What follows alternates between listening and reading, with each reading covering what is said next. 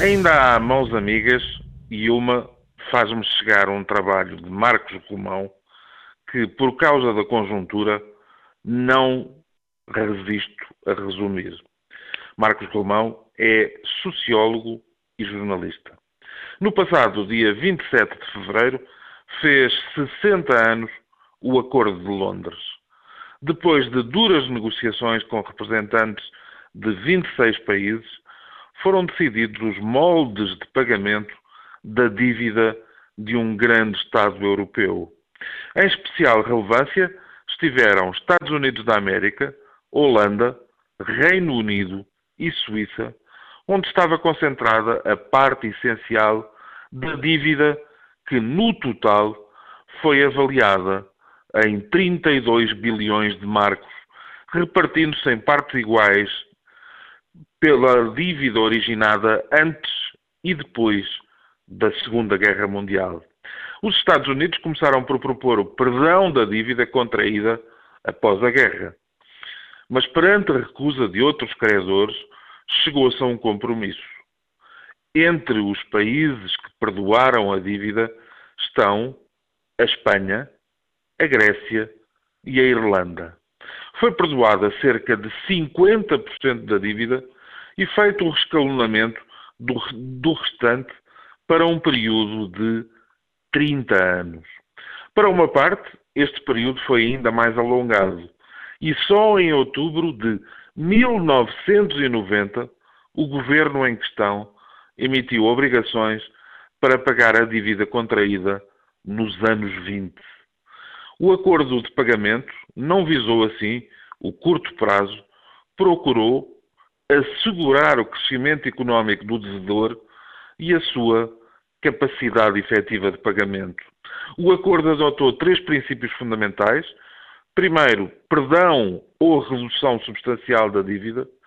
Segundo, reescalonamento do prazo da dívida para um tempo longo. Terceiro, condicionamento das prestações à capacidade de pagamento do devedor. O pagamento devido em cada ano não podia exceder a capacidade da economia.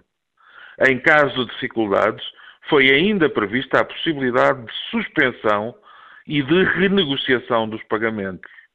E o pagamento foi escalonado entre 1953 e 1983, sendo que entre 1953 e 1958 foi concedida a situação de carência, durante a qual só se pagaram juros.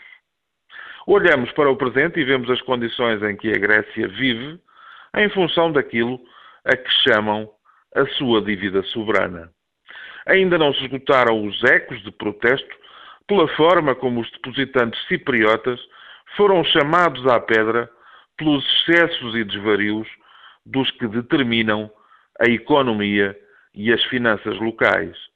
Estamos cansados, por cá, das avaliações periódicas de uma troika que dá com uma mão o que retira com a outra e com os juros, fazendo rodar entre si os papéis de polícias bons e polícias maus, aludindo a recompensas por bom comportamento, para depois se fixar em novos castigos e exigências mais profundas, mais desagradáveis, mais custosas.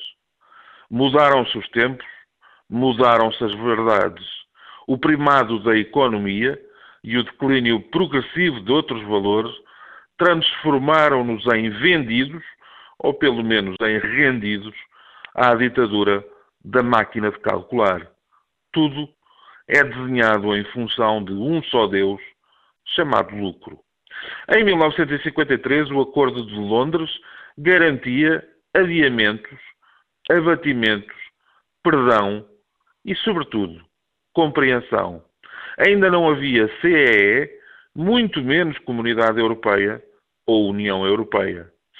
Em 2013, 60 anos depois, com tão longo caminho percorrido, as soluções de Londres e as decisões subsequentes, qualquer hipótese de acontecer algo de semelhante é mais do que nula quase patética. Em 1953, o país beneficiado era a República Federal Alemã. Em 2013, a Alemanha tem as caras de Angela Merkel e Wolfgang Schäuble que falam, só falam, de sucesso e de inveja. Todas as memórias foram prudente e meticulosamente iluminadas porque não cabem nos números, os mesmos, aqueles que uso para contar até 10, só para acalmar. Bom dia.